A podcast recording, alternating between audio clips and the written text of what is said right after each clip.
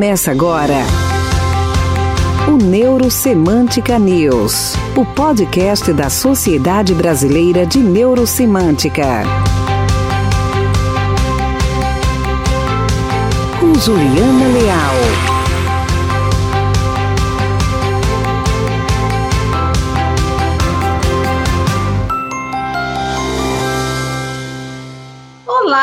Sejam muito bem-vindos ao quarto episódio do podcast Neurosemântica News, produzido pela Sociedade Brasileira de Neurosemântica. Você confere os três primeiros episódios nas principais plataformas de podcast, como Spotify e Anchor. Acesse agora mesmo pelo link disponível em nossas redes sociais. Eu sou Juliana Leal, diretora de marketing da Sociedade Brasileira de Neurosemântica e em nosso quarto podcast, vamos falar sobre inteligência emocional no trabalho. Se você pudesse, você escolheria ser ansioso, depressivo ou explosivo? Com certeza não. O problema é que, às vezes, isso acontece inconscientemente. E por que será que, às vezes, não conseguimos controlar nossos impulsos e sentimentos? O que ocorre é que o nosso lado emocional do cérebro funciona mais rapidamente do que o lado racional. Ou seja, enquanto estamos agindo no calor da emoção, nossa razão ainda está processando o fato e analisando. E quando isso acontece no trabalho? Hum, para debater o tema, os nossos convidados de hoje são Emerson Pacheco, ele é especialista em psicologia organizacional e psicologia positiva. Ele é psicólogo clínico, professor de psicologia positiva e mindfulness, terapeuta de aceitação e compromisso. Também é terapeuta cognitivo-comportamental, trainer em neurosemântica e metacoach. O Emerson foi o diretor da Metacoach Foundation aqui no Brasil nos anos de 2016 e 2017. Para ele, inteligência emocional no trabalho significa ter consciência e autorregular as próprias emoções de forma a obter bem-estar e autorrealização no trabalho e contribuir para o crescimento do coletivo. E temos também nossa convidada, a atual diretora da MetaCoach Foundation no Brasil, Andréia Cardone. Andréia, ela é trainer de neurosemântica, metacoach e atua há anos como consultora de grupos e equipes. Sejam muito bem-vindos, Emerson e Andréia. Obrigado, estou muito feliz de estar aqui com pessoas amigas, pessoas que eu respeito muito pela competência e pela participação e contribuição na comunidade neurosemântica de MetaCoach. Andréia, prazer estar com você também, com a Ju, obrigado pelo convite, Juliana e espero poder contribuir com a experiência que eu tenho na, na Petrobras e outras empresas, né, com um pouco da vivência que eu tenho. Muito bom estar aqui com vocês. Obrigado pelo convite. Obrigada, Juliana. Muito bom estar aqui com vocês. Emerson, que já não via, não ouvia há tanto tempo. Que bom a gente poder trazer um pouquinho do que a gente experimenta nas empresas, com as equipes, com o nosso conhecimento, para contribuir né, com a inteligência emocional das pessoas. Muito bom esse convite para o nosso bate-papo. Obrigada, sejam muito bem-vindos. E a primeira pergunta será para o Emerson. Emerson, muitas pessoas, quando pensam no que é preciso para se destacar na vida profissional, logo se lembram da hard skills, ou seja, aquelas habilidades ligadas ao conhecimento técnico e científico. O ambiente corporativo é realmente muitas vezes associado à racionalidade. Contudo, é necessário desenvolver também as soft skills, habilidades ligadas ao nosso comportamento e relacionamento interpessoal. E aí é que entra a inteligência emocional no trabalho. É isso mesmo? Você pode nos explicar mais sobre isso? Juliana, ouvintes, é isso mesmo.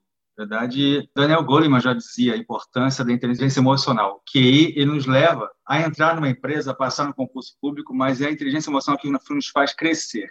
E isso eu percebo não só na pesquisa, mas na minha prática. Eu percebo que os gestores que conseguem avançar, né, eu trabalho na Petrobras, são aqueles que, de fato, para além da competência técnica, eles conseguem lidar com as emoções, conseguem lidar com a tensão, ainda mais agora, nesse contexto de isolamento social, conseguem lidar bem com essas mudanças que estão se acelerando cada vez mais, né? teletrabalho, é, enfim, o mercado está mudando e ter essa consciência, né, que eu defino a inteligência emocional como essa autoconsciência né, das suas próprias emoções e pensamentos também que estão levando as emoções, autorregulação, que é como é que eu regulo, como é que eu lido com essas emoções e não sou dominado por elas, e como é que eu uso isso para o meu bem-estar na minha empresa e para a contribuição, que eu possa, de fato, atingir minhas metas e trabalhar bem em equipe com os outros. Então, para mim, esse, esse tríade, né? É autoconsciência, autorregulação e conexão com os outros.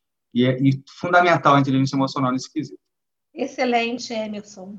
Andréia, na sua experiência, de que forma é possível desenvolver a inteligência emocional do ambiente corporativo? Juliana, com o tanto de tempo que eu tenho dentro das empresas, eu digo para você que não tem tanta diferença entre você desenvolver inteligência emocional fora das empresas ou dentro das empresas. O que facilita no ambiente corporativo é que os papéis estão muito bem definidos. Você tem cargos, você tem é, a descrição dos cargos, todo mundo sabe o que tem que entregar, ou pelo menos deveria saber, e isso facilita. Então, quando você sabe como que você funciona e como funciona a sua equipe, fica muito mais fácil de você fazer uma gestão emocional, trazer um pouco mais de inteligência emocional para poder produzir os resultados que são necessários ou são pedidos. Emerson, você já atua há anos com MetaCoach e também com a neurosemântica. E aí, aproveitando essa fala da Andrea, né, que ela falou sobre a importância da gente fazer uma boa gestão emocional no, na nossa vida e também no, no ambiente profissional, na sua experiência, de que forma podemos utilizar a neurosemântica nesse desenvolvimento da inteligência emocional, aproveitando as soft skills no nosso campo profissional? Obrigado, Juliana. Excelente pergunta. A neurosemântica nos traz um excelente ferramental, metodologia, mas eu diria assim, basicamente, ela contribui naquilo que hoje a gente chama de mindfulness, né? a tomada de consciência, atenção plena. Porque com a neurosemântica a gente tem um mapa para a gente observar os nossos pensamentos, observar nossas emoções, perceber qual é a nossa intenção, a gente conseguir não ser escravo dessa matrix, né, que é a nossa mente, e a gente conseguir olhar como observador, que é justamente o olhar do mindfulness, né, que a gente fala que é tão importante na inteligência emocional. Então, eu consigo perceber meu mapa e me torno criador do mapa. Acho que isso é o grande, a grande contribuição da neurosemântica de forma geral, tá? Que acho que ela traz para o mindfulness, que hoje está na moda aí, né? Você fala muito sobre o mindfulness na gestão emocional, mas operacionaliza o mindfulness. Porque quando você fala de mindfulness, você fala o quê? De atitudes atitudes, intenção e atenção. Então, o que, que são as atitudes para a neurosemântica? São os metaestados. Então, a gente aprende a gerenciar os metaestados. E a intenção? A gente fala da matriz de intencionalidade, né, que a gente consegue entender o porquê que é importante aquilo que a gente está fazendo. E, e, a atenção? A atenção justamente é aquilo que a gente coloca o foco nesse nosso momento. Então, a gente consegue, com a neurosemântica, instrumentalizar a nossa mente, a nossa, o nosso mindfulness, consegue ser, de fato, como o Neo do, do Matrix. Né? A gente sair da Matrix, observá-la e poder modificar ser criador de matriz. Então, acho que isso é uma grande contribuição geral da neurosemântica. Uma dúvida, Emerson. O mindfulness, nesse caso, você está falando que ele é um trabalho de gerenciamento emocional que traz mais a presença, é isso mesmo? Sim, ele traz a presença, que seria o aspecto da atenção, né, de estar aqui agora. Mas para além, né, da presença, que é um, componente importante, você, o que que você, o que está presente, né, no momento? A gente tem as nossas emoções, a gente tem nossos pensamentos e a gente tem a nossa intenção presente no aqui agora. Então, quando a gente coloca intenção, a gente traz para essa visão do aqui e agora também uma visão de futuro, para onde que eu quero ir, o que é importante para mim. E quando eu trago atitude, né, que no Mindfulness é atitude, a gente traz um meta-estado. Por exemplo, eu estou ansioso agora. Digamos que eu esteja aqui com vocês, estou ansioso com essa, estar aqui com pessoas tão ilustres aqui, sendo ouvido por tantas pessoas. Eu posso trazer uma atitude de aceitação dessa ansiedade. Isso, gente, é uma atitude de mindfulness. E em neurosemântica a gente chama de meta-estado. Eu estou temperando um estado de ansiedade com um estado de aceitação ou com um estado de curiosidade. Então, isso já é uma técnica que você pode usar para seu gerenciamento emocional. É, primeiro, aceitar as suas emoções, né? Brincando, aceita que dói menos. Quer dizer, você precisa aceitar, não briga com o que você está sentindo. Toma consciência, que é a primeira dimensão, que é o autoconsciência, awareness em inglês. E segundo, traz uma atitude diferente, tempera aquela emoção com uma outra atitude. A gente chama isso de meta-estado em neurosemântica. Então, eu trago um recurso positivo, um recurso empoderador para esse estado primário que pode ser curiosidade, compaixão, abertura, aceitação, aprendizado, e aí eu tempero. E aí eu consigo não ser dominado por um estado, consigo ser, de fato, voltar a ser senhor daquele estado. É uma técnica neurosemântica simples que a gente pode usar na nossa gestão emocional, que tem tudo a ver com mindfulness. Excelente explicação, Emerson. Muito obrigada. Andréia, você, uma profissional renomada, é uma referência aqui na, na neurosemântica do Brasil, está atuando aí como diretor, implementando várias estratégias bacanas no desenvolvimento das nossas competências e também da inteligência emocional. E aí eu te pergunto, na sua experiência, com tudo que você conhece da neurosemântica, como podemos utilizar essas ferramentas para o nosso desenvolvimento, para a inteligência, termos mais inteligência emocional no mundo corporativo? Juliana, a, a neurosemântica ela envolve dois eixos. Então, a gente tem os quadrantes da autorrealização da neurosemântica são super aplicáveis dentro das empresas. O que, que eu estou querendo dizer com isso? Imagine que no eixo vertical você tem o significado e tudo aquilo que a gente dá significado, relevância, significância, né? Significado com importância. Imagina que num eixo horizontal você tem a performance. Quanto maior o significado e maior a performance, você vai estar num caminho de autorrealização. Só daí dá para a gente fazer várias atividades que são ligadas, utilizando ferramentas da neurosemântica, para desenvolver um alto significado e para lapidar a performance, melhorar a performance, tornando então uma equipe, uma empresa, um negócio autorrealizado. Obrigada, Andréia. Emerson, quais dicas você daria para os nossos ouvintes desenvolverem mais inteligência emocional no trabalho?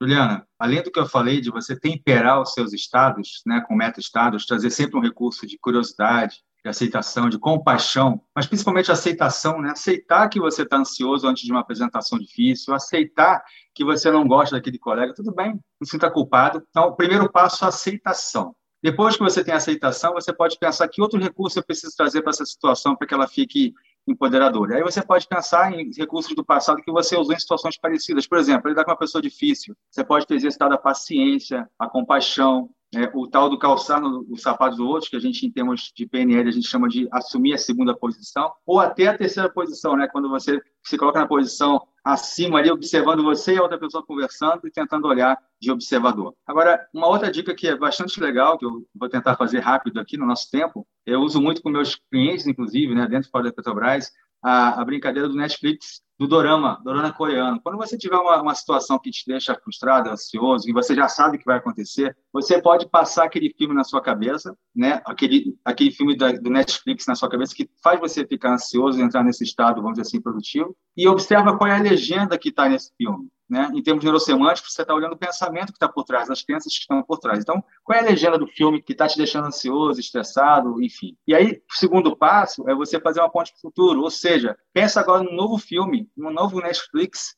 que é a situação que você deseja, a situação desejada, e coloca a legenda que você quer. Por exemplo, pode ser que você esteja xingando aquele, aquele colega lá que que não te dá atenção ou que não é colaborativo, isso no seu dorama anterior. No seu novo filme, você pode pensar o seguinte: bem, eu vou aproveitar essa oportunidade para crescer e para desenvolver minha inteligência emocional, porque para como líder, por exemplo, eu preciso lidar com pessoas diferentes e difíceis. E você criou um novo filme, você não ficou refém do filme inicial. Então, eu uso muito essa estratégia do Netflix, né, que em termos neurosemânticos, a gente está falando aqui de usar né, a nossa tela mental, o nosso cinema da mente, e a gente também trazer aí o, o, os, as camadas de pensamento, de significados por trás, e fazer isso de uma forma lúdica usando filmes, usando Netflix. Então, sugiro que vocês façam isso, sugiro que vocês usem também isso com seus clientes, com seus colegas, enfim, nos seus ambientes aí de trabalho. É isso, é a dica que eu queria deixar para vocês. Muito obrigada, Emerson, por suas orientações. Excelentes dicas. Andréia, e você? Que dicas poderia compartilhar com o público para eles desenvolverem mais sua inteligência emocional no trabalho? Hoje em dia, no mundo pandêmico, Juliana, é, nós somos convidados a nos autoavaliar. Com isso, vem o autoconhecimento. É mais do que você se criticar, eu acho que é muito importante saber como você funciona e se aceitar se você é um líder, se você é um colaborador operacional, se você faz parte da base, se você é só de execução, se você é estratégico, o importante é que você saiba o que é necessário para você se sentir bem, o que, é necessário para você se sentir seguro, o que, é necessário para você se sentir desafiado, se é isso que você quer. Então, em linhas gerais, é você saber o que você quer e aceitar as suas limitações buscando sempre, é claro, superá-las.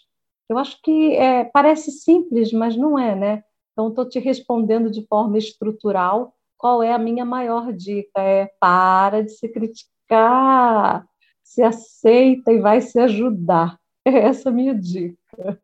Gratidão por sua contribuição, Andréia. Agradeço mais uma vez a participação de vocês em nosso podcast hoje, trazendo um tema tão importante. Obrigada.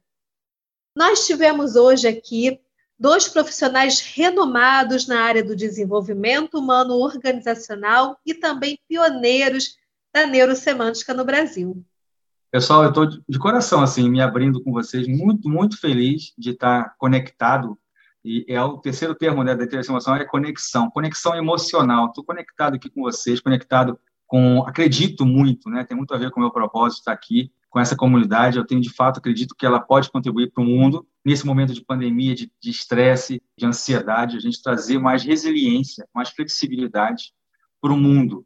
Então, acredite nesse propósito, se una a nós, e a gente não consegue fazer isso sozinho, a gente precisa realmente de uma rede, se une a essa rede e vamos impactar o mundo que a neurosemântica tem um grande poder de transformação. Eu estou muito feliz de fazer parte disso e da Jume trazer para junto com, com a Andréia, junto com, com o grupo, para a gente poder fazer parte dessa transformação. Muito, muito obrigado. Um abraço para todos vocês. Ô, Juliana, que prazer poder estar aqui com você, dividindo um pouquinho que eu sei. E eu espero que a dica que eu dei no final, assim como o que, que é você ter autossignificado e buscar uma melhor performance, sirva para quem está nos ouvindo e para que ele possa se abraçar um pouco mais, sabe? Que está faltando isso, eu acho. Muito obrigada, valeu mesmo. Acompanhe Neurosemântica News em nossas redes sociais. Arroba Neurosemântica Brasil. Marque na sua agenda. Dia 10 de maio tem o quinto episódio do nosso podcast quinzenal com o tema Liderança Autêntica Autorealizada acesse nosso podcast e nossas redes sociais. Agradeço a sua audiência e até o nosso próximo Neurosemântica News. Neurosemântica News, o encontro quinzenal que promove a transformação.